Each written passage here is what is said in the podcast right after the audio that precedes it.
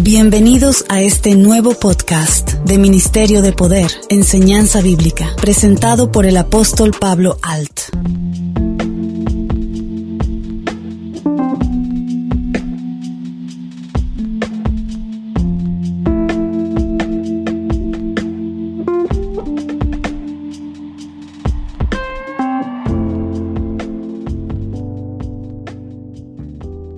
Hola, ¿qué tal? Mi nombre es Pablo Alt y hoy, a petición de los correos electrónicos que recibimos de los hermanos, vamos a responder qué pasa con esas personas que no son firmes en Cristo.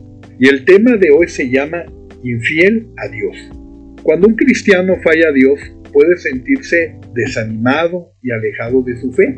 Sin embargo, la Biblia enfatiza la importancia del perdón y lo considera la base de nuestra relación con Dios. Pero ¿cómo se puede obtener el perdón de Dios según la Biblia? El perdón de Dios se obtiene a través de la confesión y la fe en Jesucristo. Es importante tener un arrepentimiento sincero. En primera de Juan 1.9 nos dice, si confesamos nuestros pecados, él es fiel y justo para perdonarnos los pecados y limpiarnos de toda maldad. Además, la Biblia enseña que el perdón de Dios es posible gracias al sacrificio de Cristo. El Salmo 103 del 8 al 12 se describe el concepto del perdón de Dios. Misericordioso, clemente es el Señor, lento para la ira y grande en misericordia no contenderá para siempre. Es importante que los cristianos entendamos que debemos de arrepentirnos sinceramente de todo pecado y buscar la ayuda de Dios para superar esas debilidades en esas áreas específicas en las que tú estás fallando. El perdón de Dios sienta las bases para la reconciliación. El propósito principal del perdón de Dios es la restauración de la comunión que tú tienes con Él. Dios perdona a las personas gracias al sacrificio de Cristo. Y el único requisito es que las personas estén de verdad arrepentidas. Pero hoy en día conozco a pseudos cristianos que usan el pretexto que sus pecados fueron por una tentación o una prueba y vuelven a su pecado una y otra vez, echándole la culpa a todos, menos a ellos mismos si van a la congregación, que los ven feo, que no se sienten a gusto y andan errantes en una congregación, van a otra congregación, hasta que ellos, según ellos, se sientan a gusto, hasta que dejan de ir. Porque ellos buscan algo que sea conforme a ellos, conforme a sus conveniencias. Sobre la caída del pecado, recordemos que Dios, ese Dios grande y poderoso, nos da el perdón divino, que ningún ser humano se lo puede ganar por propia voluntad, pues está fuera de nuestras manos. Y la verdad, nadie merecemos el perdón de Dios. El perdón de pecados, muchos no lo entienden, pero Dios nos limpia cada que nos da otra oportunidad. Definitivamente entendemos que todos somos vulnerables de caer en algún pecado, pero la respuesta del creyente debería ser odiar el pecado, alejarse, arrepentirse y rechazarlo, pedir la gracia divina para superarlo. Hablo sobre el peligro que cae en el pecado y hacer que otros pequen. En una congregación en Guadalajara, Jalisco, México, los hermanos de la alabanza estaban en un parque fumando y conviviendo. Hoy en día los jóvenes no se fijan en el vestir de manera correcta. Si tan solo supieran que detrás de las modas juveniles están patrocinadas por sectas satánicas, que lo único que buscan es alejarnos de Dios en todo momento. Las jovencitas y jóvenes imitan lenguajes peinados que no les pertenecen, alejándose de la grandeza de Dios. Según sus argumentos, ellos son libres. Si supieran que son esclavos de su pecado, no imitarían lo mundano.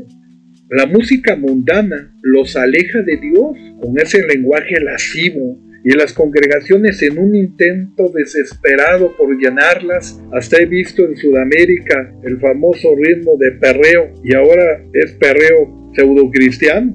Pero ¿cómo se puede evitar caer en el pecado? La Biblia nos dice que debemos estar llenos del Espíritu de Dios y no embriagarnos con vino. Para evitar caer en pecado debemos estar llenos del Espíritu Santo, estar en guardia contra el pecado aprender de las caídas de otros y estar dispuestos a ser firmes. La Biblia misma habla de la debilidad humana y de la inclinación hacia el mal. En Romanos 3:23 dice, por cuanto todos pecaron, están destituidos de la gloria de Dios. Como lo expliqué antes, nadie merecemos por cuenta propia el perdón de Dios. Incluso los grandes líderes bíblicos como David, Pedro, quien eran hombres fieles a Dios, cayeron en el pecado. David cometió adulterio y asesinato, mientras que Pedro negó a Jesús tres veces por miedo. Esto nos muestra que incluso los cristianos más fuertes pueden caer en tentación y pecado. Hay varias razones por las que los cristianos pueden caer y fallar a Dios. En primer lugar, la naturaleza humana es débil y propensa al pecado. Aunque los cristianos tienen el Espíritu Santo para ayudarles a resistir la tentación, todavía tienen que luchar contra sus deseos y pasiones carnales. El mundo en el que vivimos está lleno de tentaciones y distracciones que pueden alejarnos de Dios. La cultura, los medios de comunicación modernos pueden exponernos a valores y comportamientos que están en desacuerdo con nuestros principios bíblicos. El diablo y sus fuerzas demoníacas están activamente tratando de engañarnos y hacernos caer todos los días. El diablo trabaja los 365 días del año y no tiene vacaciones. La meta es tirarnos. La Biblia nos enseña que el diablo es el acusador de nuestros hermanos. En Apocalipsis 12:10 dice, y está buscando activamente a quien devorar. Aunque los cristianos pueden caer en pecado y la falla, la buena noticia que Dios siempre está dispuesto a perdonarnos y restaurarnos si somos sinceros. En primera de Juan 1.9 dice, si confesamos nuestros pecados, Él es fiel y justo para perdonar nuestros pecados y limpiarnos de toda maldad. Los cristianos también pueden encontrar fortaleza, ayuda en comunidades de creyentes en oración y en la lectura de la Biblia. La iglesia cristiana no debe de fallar a Dios, no debemos de ser como el mundo, ni imitadores del mundo. Debemos evitar las tentaciones del mundo, que es influenciado por el diablo. Pero ¿cómo puedo fortalecer mi relación con el Espíritu Santo? La clave es recordar que el Espíritu Santo es el Espíritu de luz, fuerza y amor que podemos asegurarnos la salvación con nuestros dones. Debemos de intimar con el Espíritu Santo. Es importante para no perder ninguna bendición, ya que Él nos da la oportunidad de ser guiados por Él y responder al Espíritu de Dios. Necesitamos luchar por vivir en santidad en todo momento y leer la palabra de Dios no por leerla por cumplir un requisito, sino vivirla, tener la convicción de lo que se lee es real, para que el que cree es ahí mismo, cuando se activa nuestra fe en Jesucristo, cuando tenemos esa convicción a Él. Pero hay personas que al perdón de Dios le quitan el valor real que tiene, como si merecieran su perdón y no vengan las congregaciones como familia. Hoy en día estamos en un tiempo donde a lo malo le dicen bueno y a lo bueno le dicen malo. Y cuando vas a una iglesia cristiana me dicen los pastores, hermano, es que ahora nos cuidamos de todos. Imagínate, ahora andas cuidando que no te roben hasta los propios hermanos. Quisiera compartirles que a mí me han robado cuatro teléfonos al estar ministrando liberaciones en iglesias cristianas y no en la calle. Así están las cosas en muchas iglesias. Por eso la Biblia nos enseña que cuando las personas se alejan de Dios por vicios, pecados, experimentan consecuencias negativas y una de esas es que son esclavos de sus propios pecados. En Proverbios 14:12 dice, hay camino que parece derecho al hombre, pero su fin es camino de muerte. Es decir, aunque los caminos del pecado pueden parecer atractivos y satisfactorios a corto plazo o a largo plazo, llevan a la muerte espiritual y a la separación de Dios. No importa lo que te dé el mundo, dinero, fama, sexo falso bienestar o alegría, la realidad es que está de por medio tu salvación. Deja de ver a las iglesias cristianas como un montón de gente, un club social donde solo llega a convivir. De verdad te ruego que abras tu corazón, que los veas como verdaderos hermanos. Porque mira, te pongo un ejemplo. La sangre que corre por tus venas puede tener maldiciones generacionales. Pero cuando tú llegas a Cristo, la sangre que corre por tus venas es bendita. Cuando tú estás en una congregación y ves a tu hermano de al lado, solo recuerda que la sangre que te une es la sangre de Cristo, que limpió a ese hermano, te limpió a ti y por eso hoy tenemos esta oportunidad de llamarnos hermanos. No lo des por inmundo, por favor, te lo ruego. En Gálatas 6:7 se nos dice, no os engañéis, Dios no puede ser burlado, pues todo lo que el hombre sembrare, eso también segará. Esto significa que las decisiones y acciones que tomamos en la vida tienen consecuencias, y si sembramos pecado y maldad, también cosechamos sus frutos negativos.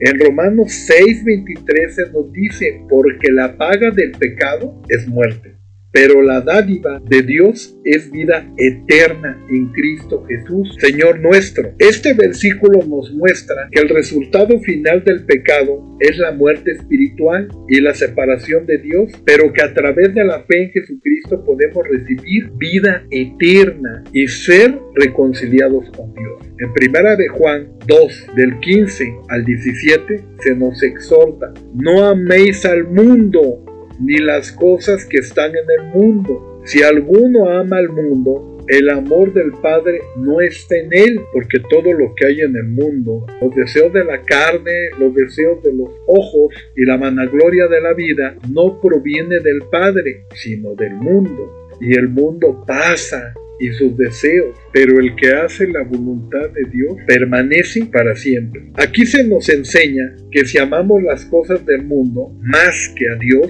no tendremos su amor en nosotros y que todas estas cosas pasan, pero aquellos que hacen la voluntad de Dios permanecerá para siempre. Quizás tú que me escuchas luchas por estar bien con Dios, pero aún en tu corazón estás batallando por algún pecado te pido que cierres tus ojos, pidas perdón con todas tus fuerzas y no falles más a Dios. Si es cierto que Dios te perdona, también recuerda Isaías 48 del 9 al 11 que dice, por amor a mi nombre diferiré mi ira y para alabanza mía la reprimiré para no destruirte. He aquí te he purificado y no como a plata, te he escogido en horno de aflicción por mí, por amor de mí mismo lo haré, para que no sea amancillado mi nombre y mi honra no la daré a otro. Esto quiere decir que Dios tiene honor, tiene honra Dios te puede perdonar, pero sabes, si abusas, llegará un día en que se alejará de ti por amor a su nombre. ¿Por qué? Porque Dios es santo y Dios no puede estar al lado de una persona inmunda que lo vive rechazando con sus acciones. Yo sé que quizás puedes engañar a otros con tu falsa cara de cristiano, pero a Dios nunca lo vas a engañar. Solamente recuerda que Él tiene amor a su nombre. Muchos solamente están aprovechando la buena voluntad de Dios. La Biblia nos enseña que las personas que se alejan de Dios por vicios y pecados experimentan consecuencias negativas en su vida y que el resultado final del pecado es la muerte espiritual y la separación de Dios.